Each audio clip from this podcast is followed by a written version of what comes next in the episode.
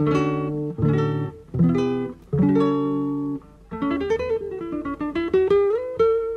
Central 3 apresenta o Cinema Nacional em Revista. É o Central Cine Brasil.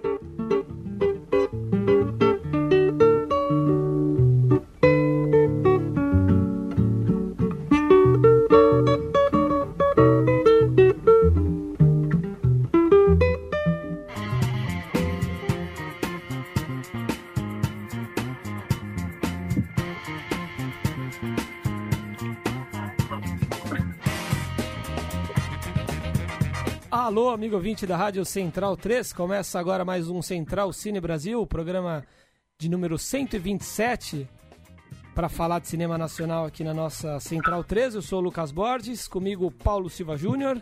Salve Lucas, mais um Central Cine Brasil. Mais uma vez, recomendar para todo mundo que nos escuta para acessar o centralcinebrasil.com e para seguir nos acompanhando toda quinta-feira tem um papo sobre um novo filme em cartaz, tem a cobertura dos festivais, das estreias. Vamos que vamos, é, mais um ano aí no ar. Também presentes Murilo Costa e Pedro Bottom. Boa noite. Ô, boa noite, galera. É um prazer estar aqui. Presentes para falarmos com Frederico Machado, diretor de Boi de Lágrimas. Terceiro filme, né, se não me engano, desse diretor maranhense. Sempre nos surpreende com uma linguagem bastante livre, bastante especial. E o Frederico está na linha conosco. Como vai, Frederico? Tudo bom? Obrigado por nos atender. Obrigado a vocês, tudo tranquilo. Sim, a gente está lançando Boi de Lágrimas, que na realidade é um média-metragem, né? Quase longa, são 53 minutos, é o meu quarto trabalho, assim, maior. Já... Depois do exercício do caos, Signo das Tetas e o, o Lamparina da Aurora. Pois é, conversamos com você recentemente né, sobre o Lamparina de Aurora aqui no programa.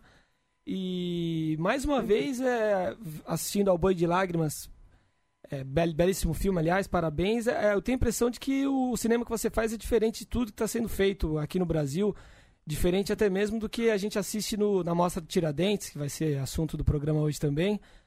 Queria saber se você tem essa noção também, se você tem essa, é, essa opinião a respeito do seu cinema, de que é algo muito único, muito especial dentro da cinematografia independente mesmo do Brasil. Uhum. Ah, eu fico muito feliz assim com essa opinião. Assim, eu sou apaixonado por cinema desde criança, né? É, meus pais são escritores aqui em São Luís, bem importantes na cidade, e eu sempre tive um convívio muito muito forte desde desde cedo com essa arte, né? E sempre gostando mesmo de cinema mais autoral, de cinema muito de cinema cinemografias diferentes, cinematografia europeia, africana, asiática. E como eu moro numa cidade que infelizmente não tinha tanto cinema naquela época que eu era criança, há 20, 30 anos atrás, é, esse cinema me tocava muito muito fortemente, né? E, e eu acho que isso também tem a ver com essa necessidade de fazer um cinema mais pessoal, e tenho a sorte de ter, ter nascido em São Luís, ter, ter ficado aqui em São Luís, ter trabalhado dessa forma, porque acho que esse olhar que meus filmes passam para as pessoas é, tem um pouco disso, né? Mas não é uma pretensão de fazer um filme diferente, um filme é, muito pessoal. É natural isso, na, na, nos meus temas, no meu jeito de filmar. Filmo sempre com a equipe, mesma equipe, uma equipe muito pequena. Os filmes são produções mínimas, porque a gente não tem edital aqui no estado mas acaba sendo talvez uma, uma força que esse próprio cinema tem, né? Que a gente pegar o pouco que a gente é possível e trabalhar com esse pouco, tentando fazer algo maior. É, Frederico, queria até aproveitar que você tocou nesse assunto e queria que você entrasse mais em detalhes, né, sobre como é trabalhar com poucos recursos financeiros, mas com muitos recursos uhum. criativos, né? Você trabalha ali com material de arquivo, trilha, um sound design Sim. impressionante, tem efeitos visuais, uhum. montagem muito forte até referências né, ao. Eisenstein, uhum. que é um dos pais aí da montagem. Sim. E eu queria que você falasse uhum. sobre essa, essa questão de trabalhar com rigor, mesmo sem orçamento, né? Sem trabalhar, ah, vamos fazer de qualquer jeito. Você vê que é um filme bem cuidado, uhum. bem trabalhado, que demonstra realmente que você tem referências, erudição. Então, eu queria que você falasse um pouco uhum. sobre o seu processo. É, no caso do, do Boi de Lágrimas, que é esse meu quarto trabalho, é um filme quase um filme ensaio, né? Realmente é um filme que a gente tem feito de maneira bem livre, feito com os alunos da Escola Lume de Cinema, que é um projeto que eu abri há três anos, que já veio de uma produtora, né? A Lume nasceu em 2000, a Lume Filmes, que é uma produtora do Maranhão, que a gente criou em 2000, depois criou a distribuidora Lume Filmes, depois criou um festival internacional Lume, depois abriu a escola. É, são projetos muito pessoais e que estão dando andamento nesse projeto inicial de fazer realmente um, na, da cidade de São Luís um, um cinema mais particular, é, que realmente expressasse as pessoas, os desejos das pessoas que morassem aqui e tivesse esse olhar mais livre para fazer cinema. É, o Boi de Lágrimas é um projeto pequeno, bem pequeno mesmo, foi filmado tudo ele em três dias, é, feito, como eu já disse, com os alunos da escola, alunos de cinema, mas muito cuidadoso. A gente tem um, teve um, uma pré-produção em termos de conversa muito grande com essa equipe de seis, sete pessoas, todos eles originários da escola de cinema, e um trabalho muito forte na pós-produção do filme. É, a gente tem um cuidado muito grande com, com a finalização, a toda feita também na produtora da gente, todos os trabalhos da gente. É, eu trabalho com a montagem também, é, trabalho com direção de arte, e eu tenho um cuidado muito grande, de fato, com o som do filme, e tento passar para toda a equipe isso, né? A gente, na concepção do, do, do Boi de Lágrimas, que foi um filme que não tinha um prévio, roteiro prévio, mas tinha apenas sensações e situações que a gente queria colocar no filme, como também foi o meu trabalho anterior, Lamparina da Aurora, que também não teve um roteiro tão decupado, né, com, com cenas pré-definidas, mas tinha sensações e desejos do que o filme queria colocar, né? Esse momento que a gente está vivendo político, mas não seria um filme panfletário, é, esse momento que a gente está vivendo também de solidão no mundo, mas também não seria um filme tão, tão demarcado com esse tema. É, então isso foi muito discutido na pré-produção e durante a produção desses três dias e foi todo criado ele na pós. É um filme meio aberto, um filme experimental, eu acho. Dos meus trabalhos, é, talvez seja o mais difícil, talvez de ter uma, um norte, um, uma, um fio condutor em termos de narrativa. Mas eu estou surpreso, inclusive, com a reverberação do filme, né? O filme, de fato, tem tocado as pessoas, apesar de ser muito pequeno, repito eu, em termos de duração, em termos de produção, até talvez em termos de qualidade, porque eu, como trabalho com isso há muito tempo, eu sei, de fato, os erros que o filme possui, as qualidades também que ele possa vir a possuir. É, mas é um caminhar. Eu considero mais o Boi como um próprio caminhar dentro da minha obra é uma obra totalmente consciente do que dos temas que eu quero propor em termos de cinema e a proposta também de fazer, como fazer esse filme, né? É um filme colaborativo entre todos na equipe, é um filme que também necessita da complementação do público para entendimento dessa obra, é, mas a gente está muito feliz. Estou feliz de fato porque a gente está conseguindo fazer. E é tão difícil produzir arte, trabalhar com arte dessa maneira livre, né? E sem sem ter conchavos, com editais, com política, com com pessoas.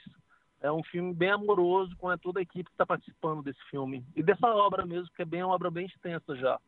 São quatro trabalhos, um, três longas, um média-metragem, cinco curtas, feito durante 16 anos. Eu acho que é um caminhar que está sendo prazeroso e eu acho que está tá sendo tá evoluindo, acredito eu. A gente no próximo ano, agora, nesse próximo ano não, nesse ano que está começando agora, a gente vai lançar o, As Órbitas da Água, que é o meu filme maior em termos de produção, em termos de acabamento, tem uma narrativa mais linear. Foi trabalhado durante três anos o roteiro, então é um filme bem diferente do que, que eu estou produzindo anteriormente, né? Mas foi, foi interessante produzir esses filmes anteriormente para ter a força e a, a saber que eu posso realmente pegar um projeto maior e tentar fazer um filme desse projeto maior, um filme também de qualidade. Opa, Frederico, aqui quem pergunta é o Pedro Botton. É, parabéns pelo filme, pelo, pelo esse média. E legal que você falou isso de arte, assistindo o filme, é, fiquei muito com a impressão que tem uma influência muito grande da videoarte, né? Do, daquele Sim, filme que fica ali rolando, né? Aquela coisa meio de, de uma atmosfera, né? Mais do que uma história está contando, é passar uma atmosfera, Sim. né? E daí, sobre uhum. isso, também, uma, uma coisa, um, um, comentário, parabéns pelo cartaz também. É, eu sou da área aí e achei lindo, parabéns mesmo. E, Pô, e, uma, e, uma, coisa, é, também sobre videoarte, né? E sobre essa coisa da, da, da cara do filme mesmo. Os filmes é, têm essa coisa colorida e preto e branco, né? E sempre é uma decisão difícil de você tomar, né? Se você vai fazer uma ou outra, mas já acaba sendo uma decisão só por filme. O seu filme mistura né, essas uhum. duas linguagens. Então, eu fiquei pensando Sim. assistindo o filme que parece que teve que tomar várias vezes essa decisão, né? Que se, se cada Sim. cena o que cabia ali, o que, o que falava melhor. Conta um pouco sobre essa, esses, essas tomadas de decisão, essas escolhas de linguagem para cada momento do filme. Eu acho que, é, na realidade, assim, o filme é bem extremamente livre também em termos de a ideia foi fazer um filme livre em todos os aspectos, né? até mesmo de concepção. Não só de, de coloração, de cor e preto e branco, mas de formato mesmo. Muitas vezes tem um quadro 1.33, às vezes a scope, tem essa variação. A, granula, a granulação do filme foi trabalhada também na pós toda ela. Não é um filme que tem tantos efeitos visuais, especiais, visuais, como no Lamparina da Aurora. Tem até uma, uma cena que lembra bastante Lynch, é, questão do som mas é, é, bem complicado também essa questão de, de como criar uma obra que, que influencie né, em termos de o público com relação às imagens. É, a gente tenta, tentou fazer um sensorial, extremamente sensorial, que chamasse, que tivesse ligação com o trabalho de, de, filmes, de filmes mudos também, que tivesse uma ligação com o filme experimental dos anos 20, 30, principalmente com o Manuel, também foi uma referência enorme, porque tem a cena das formigas e é um cinema surrealista que eu gosto, gosto muito também. O próprio Lynch também, que gosta muito de trabalhar no início de carreira com esses filmes. É, a questão do PB e cor, especificamente, não tem um, um, uma resposta tão fácil. Na realidade, é mais para propor sensações para o público que está vendo. a gente colocou algumas cenas preto e branco para remeter também quase uma ligação com as cenas documentais da passeata, porque a captação do filme foi uma captação muito pobre, foi muito simples a captação. Ele foi todo filmado numa Rebel T2i. Então a gente utilizou aspectos de montagem também para melhorar um pouco essa questão de, de, cinema pobre, que eu acho super interessante também, gosto de trabalhar. Não é uma, não é uma crítica negativa, mas eu acho que para passar realmente o circuito exibidor comercial brasileiro hoje, precisava talvez melhorar e fazer essas ligações experimentais para o público e para a crítica também entender melhor o processo. Então foi uma questão mesmo de qualidade também, né? Logicamente, mas a questão narrativa levando em consideração. E, Federico, você, enfim, a gente está falando de Boi de Lágrimas, que é um filme que custou 10 mil reais em três dias. É, ao mesmo tempo, enfim, isso é uma isso é uma coisa muito pequena no, no cinema brasileiro, no ponto de estou falando da, da primeira prateleira. Aí tem, tem pouca gente, tem poucos cineastas já com uma carreira longa é, fazendo longa-metragem praticamente sem grana, né? A maioria das pessoas está no processo de desenvolvimento de roteiro, edital, coisa e tal. Eu queria que você falasse um pouco é, como que você acha que teu filme reverbera nisso entre os seus pares, na, na repercussão, quando você vai num festival? O que é ser o cara do, do cinema barato e o cara que não fica esperando é, o dia que vai conseguir fazer um filme de 2 milhões, de 3 milhões e que, é, uhum. enfim, põe a coisa para rodar mesmo, põe, tá lançando aí praticamente um filme por ano. Uhum. Não, interessante, assim, eu sou muito amigo de toda essa minha geração Assim, eu conheço bastante gente mesmo, por conta da distribuidora também, distribui muitos filmes brasileiros. Então a gente tem um respeito mútuo mesmo, assim. Eu acredito no cinema que seja que tenha também essa linha de, de mandar para desenvolvimento de projetos, fazer roteiro. Tanto é que a gente tem projetos nessa linha. A gente vai fazer uma série agora que foi aprovada pelo Fundo Setorial. Mas eu acredito muito também nesse processo de fazer filme independente, de guerrilha e esse contato maior as pessoas estão começando também a fazer cinema. É, e curta-metragem, por exemplo. A gente vai continuar fazendo curta-metragem sempre. É um formato que é lindo e que pouca gente, quando chega no longa, volta a fazer curta, né? Aqui no Brasil, não sei porquê. E fora mesmo. Eu acho que o curta-metragem é um, é um formato dificílimo de ser trabalhado e eu tenho muita vontade de continuar trabalhando nele, assim, e, e desses dois formatos mesmo, tanto filmes bem produzidos, assim, produzidos com verba, e produzir filmes mais independentes, eu acho que é possível dessas duas maneiras. Mas com relação a respeito, é muito grande, assim, as pessoas realmente entendem. Eu tenho um desejo muito grande sempre de fazer cinema, eu vivo com isso, né? Eu vivo através disso, eu me expresso através da, dos meus filmes. É... E esse amor que eu tenho com o cinema, acho que é bem claro, está bem claro para as pessoas. Eu não consigo também ficar dois anos, três anos sem rodar um filme, é... dependendo realmente de edital e de verba. É, porque é possível, é possível fazer um filme com 10 mil, 20 mil, 30 mil, 5 mil reais. E a gente acho que como realizador tem que pensar para que, quem esse filme vai comunicar também, né? Isso é uma falha também, eu acho que tem, que está tendo no cinema brasileiro muito forte. Que tem filmes muito caros, assim, filmes experimentais, independentes, muito caros, que vai dialogar apenas com um público de 3 mil pessoas, 2 mil pessoas nos cinemas. E é meio lógico isso, eu acho. Eu acho que cada filme dialoga com um determinado público, E o realizador tem que saber desde o início para quem o filme vai dialogar. Né? O Boi de Lágrimas nunca foi, teve a intenção de fazer 10 mil, 20 mil, 30 mil espectadores. Porque sabe que é ilógico, um filme que é, que é de nicho mesmo. Tanto é que está sendo distribuído primeiro em São Luís, depois na Teresina, depois está indo para São Paulo daqui duas semanas e para o Rio de Janeiro também. Mas é para um cinema ou dois cinemas daquela cidade, porque é para um público muito específico.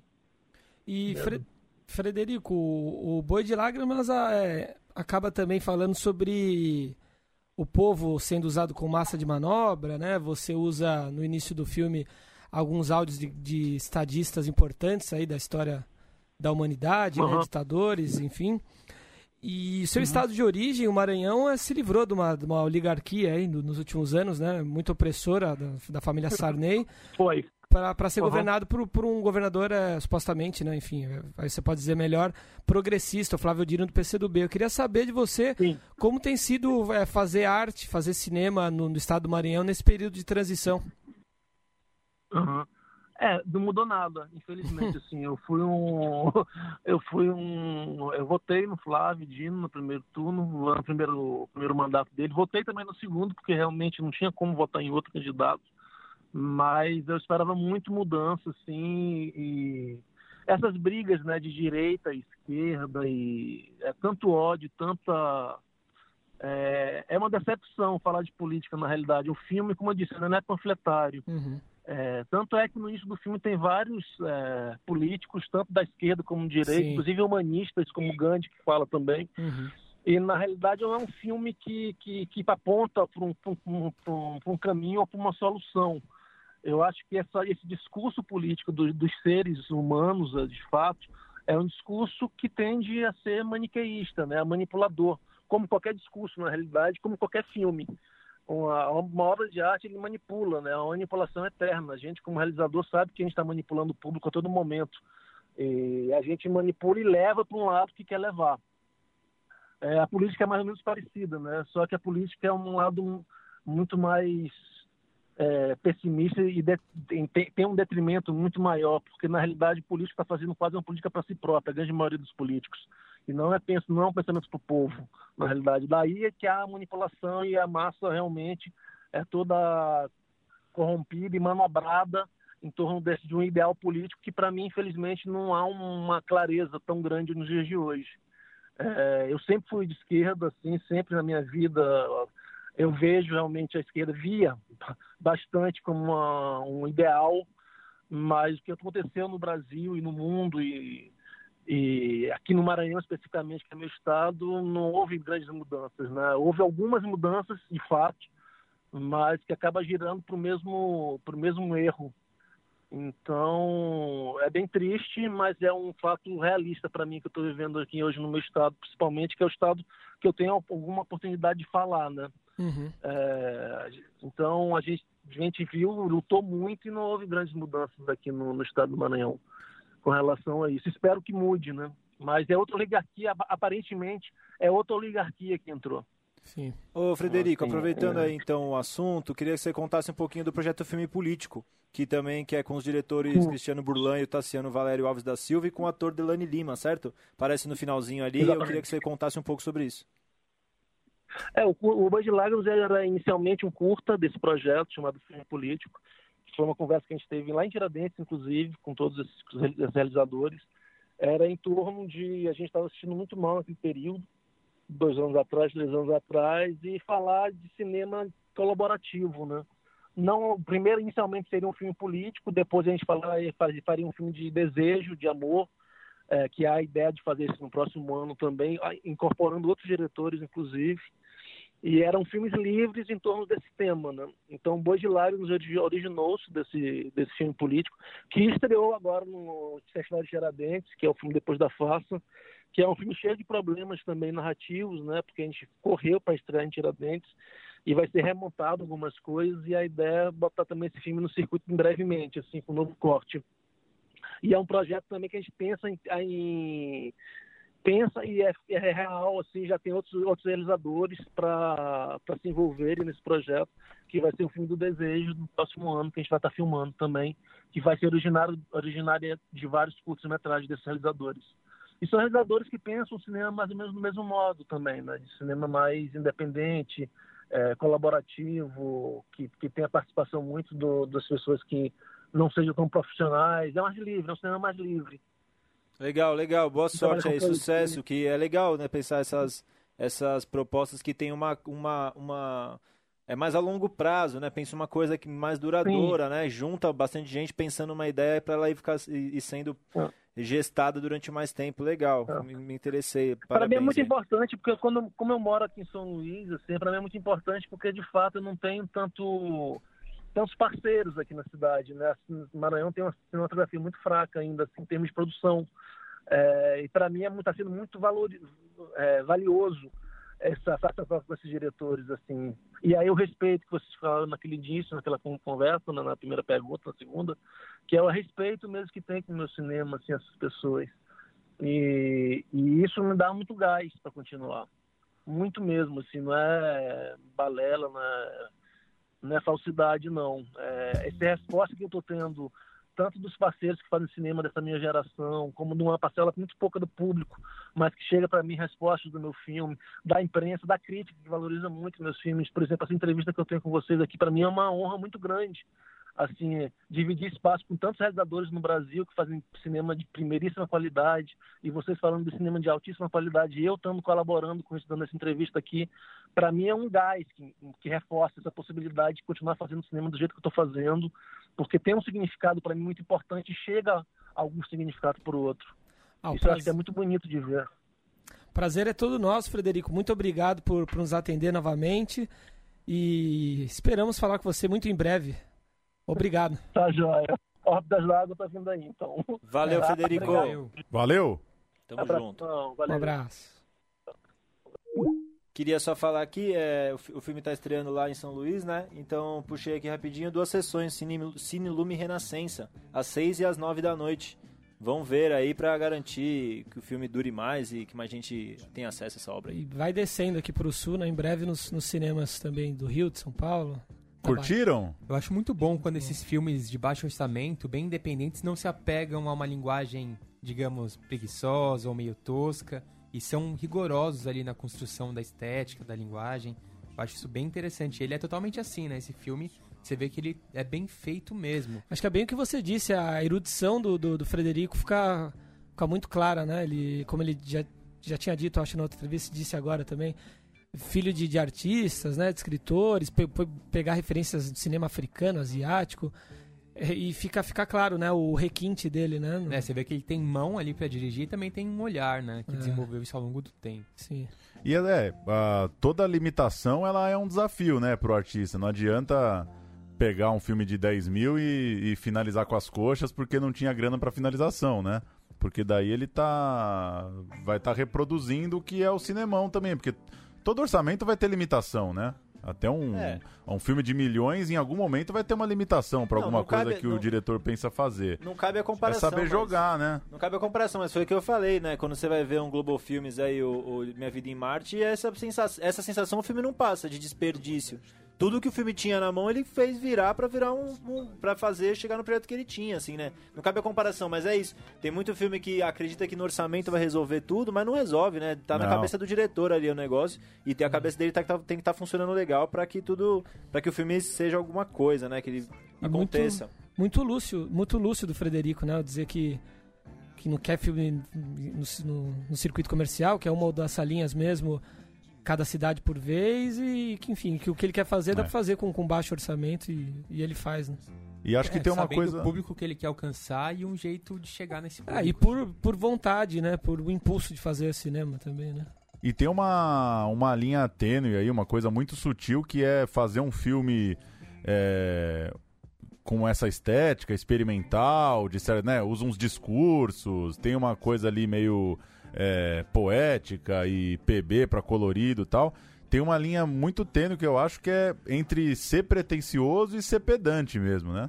É, Os filmes do Frederico não passam o pedantismo, assim, não é vazio, né? Não tá fazendo firula, né?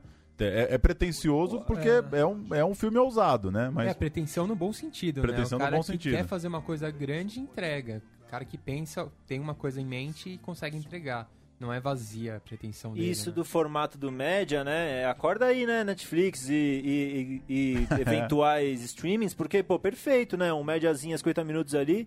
Pô, você, depois do jantar antes de dormir, tá perfeito ali. Você põe o filminho e, e entra em contato. É- Isso é o legal do Frederico fazer esses filmes, é isso. É você abrir o seu, seu- sua cabeça, né? Cinema não é só aquilo, né, que você tá acostumado. É outra coisa, é uma, é uma linguagem só. E dá pra contar muitas histórias de muitos jeitos. Então, pô, tem que tem que tem que estar aí para as pessoas quem, quem quiser ter acesso conseguir chegar. A Netflix até tem colocado uns curtas e médias, mas coisas já com chancela, né? Que vem de festival, que vai ter no Oscar, mas até tem algumas coisas.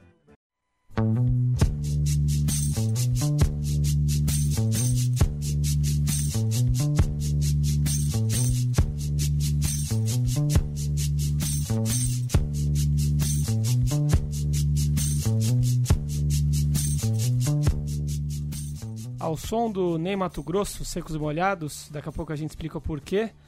Vamos falar agora da mostra de Tiradentes, que aconteceu nas últimas, nos últimos dias. Foi anunciado na semana passada, foram anunciados os prêmios da, dessa mostra que acontece no interior de Minas Gerais. E Vermelha, do Getúlio Ribeiro, foi o vencedor da mostra Aurora. Meu nome é Daniel, do Rio de Janeiro. Daniel Gonçalves levou como melhor longa pelo público.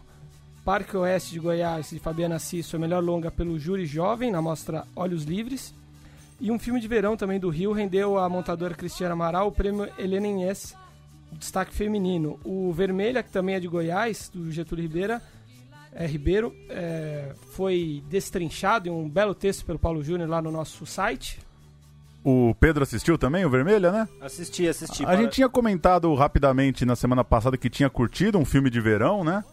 Que acho que é uma uma abordagem original aí da, da diretora, né? Da Jo Serfati. É... Porque isso, né? Ela trata, ela pega os adolescentes e consegue é, fabular em cima da rotina deles, né? Pega a vida de cada um e vai brincar com isso. Então, um documentário muito legal. Mas eu fiquei bem feliz com a vitória do Vermelha. Acho que é um filme original, um filme meio. é, um filme esquisito mesmo, causa um estranhamento. é, A própria sinopse é meio confusa, né? Pedro, você assistiu o filme também. Enfim, a sinopse diz que é, enquanto o gaúcho, o protagonista, tá arrumando o telhado da casa dele é, e começa a ter problemas com o fornecedor de material, é, dois homens vão num- num- na zona rural buscar uma raiz. E essa raiz é colocada lá na casa do gaúcho, meio sem explicação, assim, né? Tem. É, é, uma trama meio esquisita que mistura ali imaginação com o que tá acontecendo de fato. É, E uma produção bem caseira, né? O gaúcho é o próprio pai do diretor, a casa é a deles, a mãe dele tá no filme. É um filme, não sei, me passou uma sensação boa, assim, muito livre, muito criativo. Eu gostei da, da pegada do Getúlio aí. É, eu até também queria é, dar os parabéns pro Paulo pelo texto, também um baita texto sobre o, o filme. E é isso, a sinopse não dá conta de contar o filme. É um filme sem sinopse, eu acho. Difícil contar a história, porque é, não, não é isso, assim. É outra coisa que tá acontecendo ali no, no filme. E é muito legal o Tiradentes ter dado o prêmio. Tiradentes tem essa tradição um pouco, né, de conseguir olhar para um outro tipo de cinema e premiar um outro tipo de cinema. Porque é um filme com uma produção é, pequena mesmo, né? Tem umas cenas esquisitas, umas câmeras na mão que balança demais, uma coisa que tal, talvez um olhar menos sensível não ia é, conseguir premiar um filme desse, mas tem que conseguir enxergar o que o filme tá fazendo mesmo. E é isso, fez cinema. Enquanto eu tava assistindo, eu falava, ó, o cara foi com o recurso ali reduzido, com o pai dele, e fez cinema mesmo. É... Eu gostei, acho que é isso. é- é- a história é meio maluca mesmo. Mas não chega também a incomodar, é, não é também é, prepotente. A história acontece, é a vida tá sendo contada ali do jeito bem legal. Eu gostei, me diverti. O filme bem quebrado, assim, a narrativa, né? O Getúlio Ah. chegou a dizer numa entrevista lá em Tiradentes que o filme poderia ter sido montado em qualquer ordem, né? É, isso Ele brinca muito com o tempo ali, não é uma narrativa convencional, Isso né? é legal, isso que eu achei que de fazer cinema, assim, é, é, não, tem, não tem medo de, de, de propor umas coisas que às vezes os, o, o, o cineasta ali tem um pouco de pé atrás, acho que o público não vai entender. Ele, não, ele, ele, ele quebra mesmo a linearidade do tempo ali de uma forma bem livre, te traz, te, te deixa na dúvida ali, mas também não, não te deixa incomodado de não saber o que aconteceu direito. Acho que Vai bem, vai bem, vermelha. Baita filme aí, fico feliz aí de ter ganhado o prêmio e que tomara que estreie aí pra mais gente poder ver. E uma coisa curiosa, que muita gente nas críticas, nas resenhas, puxou pro lado da comédia, que de fato tem um tom meio cômico, meio nonsense ali, né, no filme, mas é, ao mesmo tempo tem um climão ali, não é um filme de comédia, né? Eu acho que assim, eles são o Gaúcho e o Beto ali, né, aquele, aquela dupla que abre o filme eu acho que eles são engraçados naturalmente. Assim, é, então, são engraçados eles, porque são engraçados eles mesmo, Eles são pessoas né? engraçadas, é. mas o filme não é uma comédia. Acho que a, a, tem algum tipo de riso.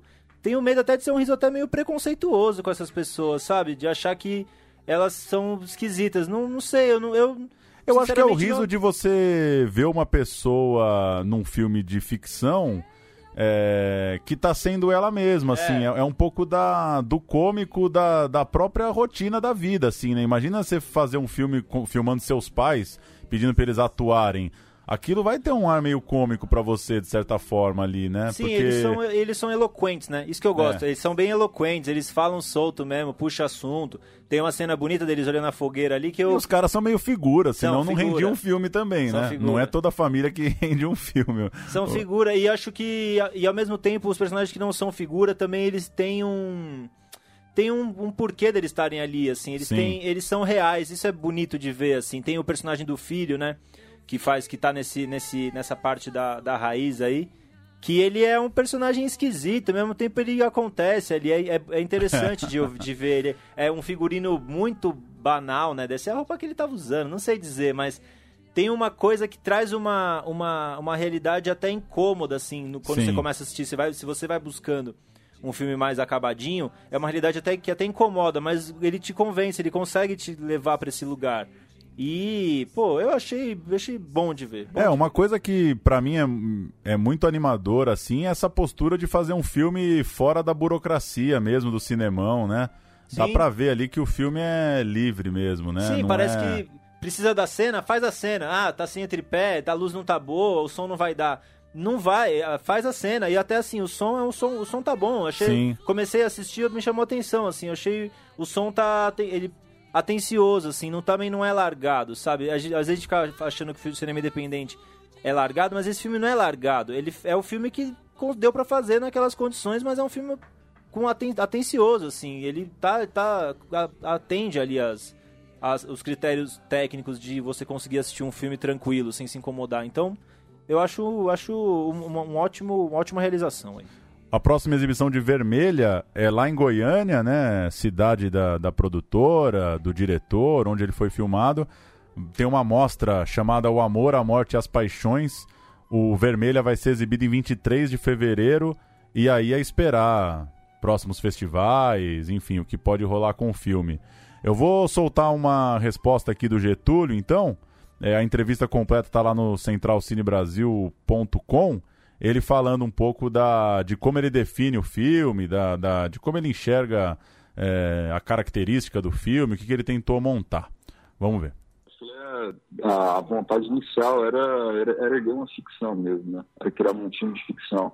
Só que a matéria dessa ficção era todo um, um apanhado temporal e de memória daquela casa, né? Então essa coisa do tempo é uma ficção construída em cima de um tempo que é um tempo realmente muito fragmentado, um tempo que não tem essa linearidade do arco tradicional da ficção, né? Ela, a ficção ela é erguida a partir de um, de um tempo que é que é muito abstrato, né? É um tempo que não é o, o tempo exatamente 100% controlador e e, e planejado, né, no sentido de, de ser um, tempo que, que atende um cronograma, que, que é muito fechado em si. Ele tinha vontade de erguer a ficção a partir de todo um, um, um mosaico de relações que são relações de anos, né? E estabelecer essas relações e personagens de maneira não, não muito definitiva também mas uma ideia de comportamento de cena onde as coisas são fragmentadas naturalmente, entendeu? Não, não cai muito para resolução, o óbvio. E tem uma vontade também, a partir dessa ficção que é, que é erguida, é, realmente experimentar como são esses rompimentos, né? Esses rompimentos do, de relações afetivas, do próprio cinema, da própria memória, e como organizar tudo isso numa ideia de presente, né? De um, um filme que tem um fluxo é, ágil, constante, assim, de, de pegar todo esse tempo e, dar uma compactada nele, assim, entendeu? Então é uma matéria que vem de são muitos anos ele comprimido um cinema ágil, um cinema que, que busca uma sair pela ficção uma complexidade maior assim de um cinemão também propor é, complexidades daquele espaço, né? Que é o espaço da minha casa, minha rua e tal. E por que não poder pirar em fazer uma cena de briga, poder pirar em fabular é, outras coisas dentro desse ambiente que já é muito, muito íntimo, assim, muito próximo, né? Hoje, nessa quinta-feira, 31 de janeiro, estreia Fevereiro, o filme do Márcio Debelian. É, vai ser entrevistado no nosso próximo programa, na semana que vem. E antes disso, nosso companheiro Pedro Botton esteve na pré-estreia do filme, assistiu não só o filme, mas a um debate também, né, com o José Miguel Wisnik, Luiz Antônio Simas. Conta pra gente como foi, Pedro. Isso, foi na segunda-feira, às 8, lá no Frei Caneca, teve a pré-estreia. Paulo me avisou à tarde, assim, tive, pude ir, corri lá, fui ver. E, pô, bonito de ver, meu, a sala cheia, assim, esgotou o ingresso, ficamos ali na porta tentando entrar, conseguimos com muita sorte, fui eu, minha esposa, minha sogra. E, meu, baita filme, assim, é muito bom, muito bonito de ver a abordagem que faz da Betânia, a relação dela com o é, é candomblé, com as relações de matriz, as, as, as, religiões de matriz africana, a relação dela com a Mangueira, também o ano que, em 2016, que a Mangueira ganhou. Pô, é, vai, quem tá ouvindo aí e gosta de Brasil, eu diria, ou de cinema, ou de vida, vá assistir porque é baita filme. E o debate foi muito bom. O, o, o, tava o diretor do filme, o Márcio Debelian, é, que um fofo, assim, foi super bem também. O Wisnik também foi bem é, levantou questões pertinentes e o Simas, como sempre, debulhando a história do Brasil, né? O que o cara que sabe de samba, o que sabe o cara sabe de religião ameríndia, africana, de tudo, assim. É, foi mediada pela Teta Ribeiro, da Folha, é, que, modéstia à parte, modéstia à parte não, né? Que, perdão aí pelo comentário, deu uma puxadinha para baixo, eu achei, achei que tem que, ter, tem que ter um pouco mais de sensibilidade quando o filme trata desses assuntos, mas os, os debatedores seguraram a onda ali, seguraram a bola e foram super bem. É, que personagem complexo, né, a Betânia, né? Semana ah, que vem a gente pode falar mais, mas nossa, que entidade, claro. loucura entrevistar ah, processo, essa mulher, hein? Vamos falar, falar Coelho, o processo do filme foi bem interessante também. Ela pediu para ver antes do corte, é, a entrevista saiu depois, ele montou, de, é, assim... Betânia, o Caetano fala uma frase bonita. A Betânia é uma pessoa que está cada dia mais culta de si própria. Isso fica muito claro no filme. Ela sabe quem é Betânia, ela sabe o que ela significa, também sabe o que ela não significa. Então tem uma consciência ali que isso, isso o filme passa, passa legal. Acho, acho que deu certo ali, filmaço. Bacana, semana que vem falamos mais sobre fevereiro, então, nos cinemas. Fevereiros. Fevereiros, é Espaço Itaú da Frei Caneca da Augusta, você disse, né? Isso mesmo. Murilo. Tá em cartaz em duas salas, os horários ali por volta das 6 horas, dá para sair do trabalho e ir direto. Legal, também vai estar em cartaz no Espaço Itaú, três curtas da diretora Nara Normandi. É, não só no Espaço Itaú, mas em seis cinemas também. Três curtas dessa premiada jovem diretora. O Guaxuma, que entrou em Annecy em 2018, levou prêmios também no Animamundi, em Gramado, em Brasília e no Festival de Curtas São Paulo, além de outros destaques internacionais. O Sem Coração, um pouco mais antigo, dirigido em parceria com o Tião, premiado em Cannes em 2014. E o de Estrelado, muito premiado também em festivais brasileiros. É, e o primeiro curta dessa realizadora. Três belos filmes a gente teve a oportunidade de assistir, né? Dois, duas animações e um, e um filme ficcional, é. O interessante Boa é... sessão, hein, pra Legal. O interessante como é como ela aí. mistura várias técnicas diferentes né, nos filmes. Cada um deles tem um é. jeito de se construir a narrativa. E não só a técnica mesmo, mas a própria narrativa, o modo como ela constrói é diferente em cada um dos filmes. Hum. Ela varia bastante ali e se aventura em lugares diferentes e sempre muito bem, né? Sem coração hum. é um absurdo, assim. Muito legal. Muito bom. É, uma reunião interessante esses três, né? Até, até na cronologia dela, né? Ela começa com stop motion, depois vai para um filme live action, né? Um filme de ator ali. E o terceiro é um meio que uma, um híbrido, né? Entre essas duas coisas, né? Tem... É, eu só achei muito criativo dela, assim. Não tem... As fotos na areia, É, né? não tem aquele apego, ah, stop motion, stop motion, né? No terceiro tá bem claro isso, né? Vou fazer um stop motion, mas se, se, se cabe imagem ali de um mar bonito, mete o mar bonito, sabe? Eu acho. E essa animação com areia eu nunca tinha visto, achei bem, bem interessante. Legal, da bonequinha ali, bem bacana também, gostei muito. Guaxuma e outras histórias, né? Guaxuma com X, pra quem quiser buscar aí e pegar as é. sessões, né? É, seis cinemas do, do E tá nessa Itaú. onda da autoficção, legal, né? Contar a própria história de um jeito sensível ali, eu acho que tem tudo a ver, bem legal mesmo. Registrar duas estreias lá fora que estavam gerando muita expectativa, ainda estão gerando, né? Porque a gente aqui no Brasil ainda não pôde assistir. Divino Amor, do Gabriel Mascaro, foi exibido em Sundance. É, peguei aqui um resumo de, de algumas críticas. O Correio Brasiliense é, falou num estranhamento positivo. É, a Folha disse que não dá para falar em recepção calorosa, mas muito respeitável, isso sim. É, dizendo também que há quem vai enxergar o Brasil de Bolsonaro, de Edir Macedo, na tela.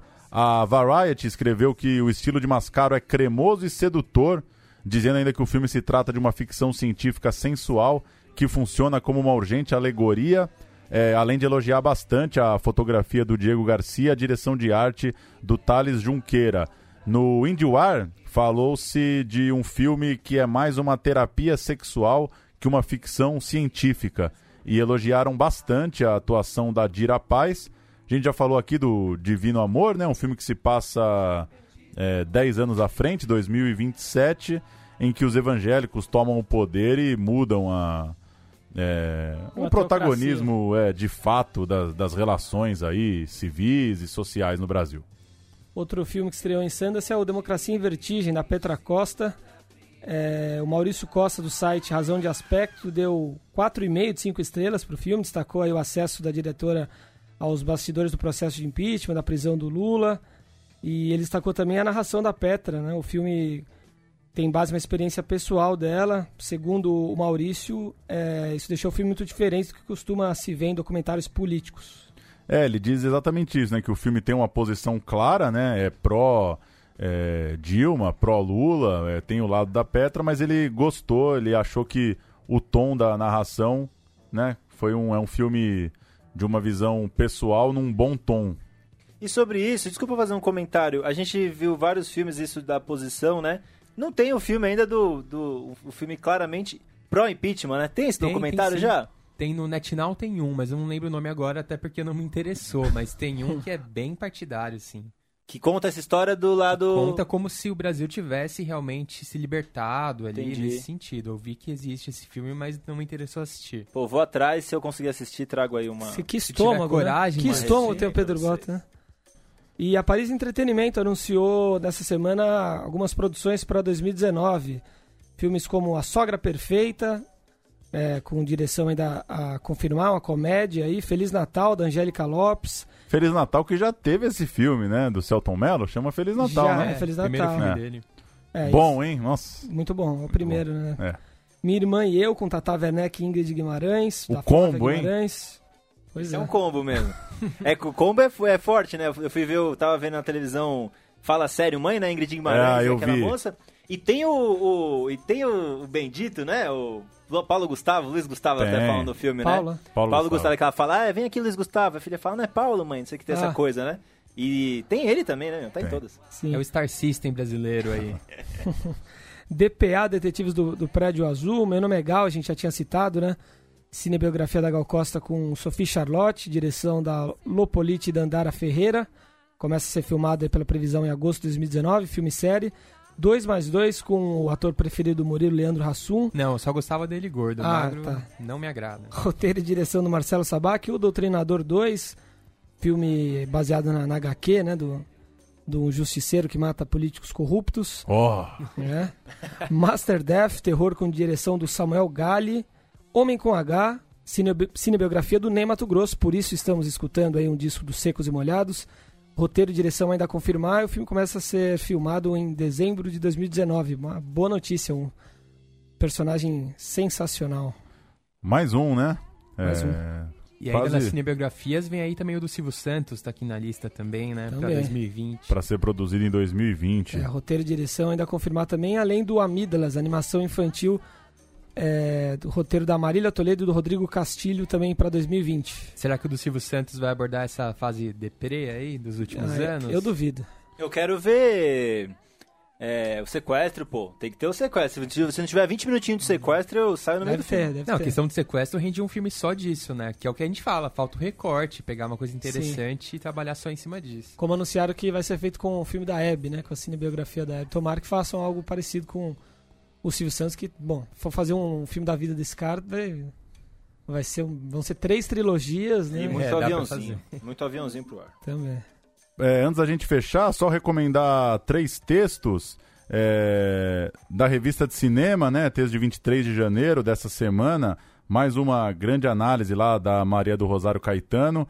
Esse pegando exatamente esse tema das cinebiografias, né? Um texto chamado Filmes Funerários, com base num debate que rolou lá no Festival Aruanda, na Paraíba, com o Jean-Claude Bernadette em que ela, enfim, o Bernadette traz esse tema e ela vai trazendo várias biografias, né, que que estão sendo feitas ou que foram feitas ou que estão para sair, debatendo, né, essa coisa do da chapa branca, né, é, melhor dizendo, né, a relação com a família, como o diretor tem dificuldade em, em tocar em temas delicados, enfim, é, assunto que renderia um programa só para isso, mas que vale recomendar o texto e também não vai dar pra gente se alongar muito hoje, mas o assunto vai voltar à tona aí com o Marighella, já falamos bastante disso.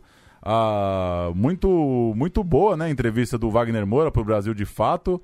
Tá lá no, no site do brasildefato.com.br. Foi publicada nessa semana também, 30 de janeiro. É, ele falando da expectativa pro Marighella. E, enfim, de forma inevitável, voltando a tocar na, na participação de Tropa de Elite Tropa de Elite 2 na, na narrativa aí do Brasil, que de certa forma é, abastece aí um debate que nunca terminou e parece que nunca vai terminar a respeito do filme, já que o Padilha, novamente essa semana, ganhou um espaço na Folha para falar de, de Brasil, falar de, de Bolsonaro, de Lava Jato, enfim, Virou Um colunista, tema é que- isso? Virou colunista? O Padilha ou foi um não, texto? Uma virou colunista não, não, uma Ah, tá. opinião, mas enfim, um tema que não dá pra não vai dar pra se alongar agora por questão de tempo, mas de repente com a estreia de Marighella a gente vai acabar voltando nesse tema. O exilado. É, eu peguei Padilha. um pouco de preguiça dessa fase vivo aqui nos Estados Unidos e fico opinando, palpitando no Brasil do Padilha. É, É, uma é espécie filósofo- de, de exilado, né? Porque um- ele diz que, que, foi, que foi ameaçado também, enfim, depois do lançamento do, do Tropa de Elite 2, né? Enfim. Tem um filósofo ruim, né? Que também tá bem. que É, é meio que pode ser. Tá nessa. Tá nessa, é o tal de Olavo de Carvalho, não tem? Ele também faz isso. Ele não mora no faz? Brasil? Mora nos Estados Unidos também. e tem aquele outro pupilo também, Diogo Mainardi, mas morava em Veneza, né? Era É. Veneza. Esse pessoal aí dá uma bagunçada, né? Na cabeça. Eu acho desastrosa a visão do Padilha em relação ao filme dele. Eu até gostei dessa entrevista do Wagner Moura, que eu acho que ele trata de uma forma muito melhor assim o Tropa 2, né? Ele entende que que um filme é aberto, que um filme reverbera no momento que, que a sociedade está vivendo, que se Tropa 2 sai hoje é diferente de sair com Temer, é diferente de sair com Dilma, é diferente de sair com Lula, e que, enfim, o filme está aí para ser debatido e o filme é aberto, é, e dá pra gente discutir a partir disso. Eu acho que o, o Padilha foge um pouco dessa... Não dessa... dá pra ficar abrindo, a, a- a- a- o tempo vai passando e vai abrindo a interpretação, e daí vem o diretor depois de 10 anos e fala: Não, não era isso não. Eu tava falando outra coisa, né? Não É, dá- eu acho que ele lida muito mal com a, com a repercussão do filme. Você assim. tá um pouco confuso, né? E é um inédito exilado de centro, né? E liberal, né? O que é curioso também, porque não, não toma lado, né? O Padilha é muito, muito, né? É, é, pisa em ovos, né? Pra falar. né? É, tem um. Ele fala, né, que foi ameaçado, né, no, lá no Rio, que a polícia ia muito na casa dele ali no Jardim Botânico. Ele já, já li bastante ele falando isso. Então acho que é, talvez o, o ex- o exílio dele venha mais por conta da, da violência generalizada realmente Sim. que se, que, que se passa no Brasil, principalmente no Rio de Janeiro.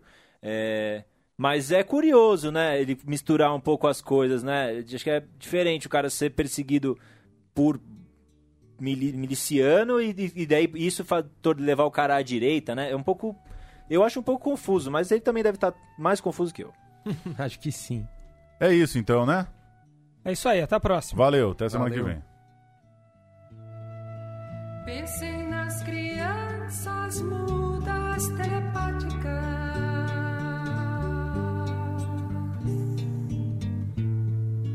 Pensem nas meninas say.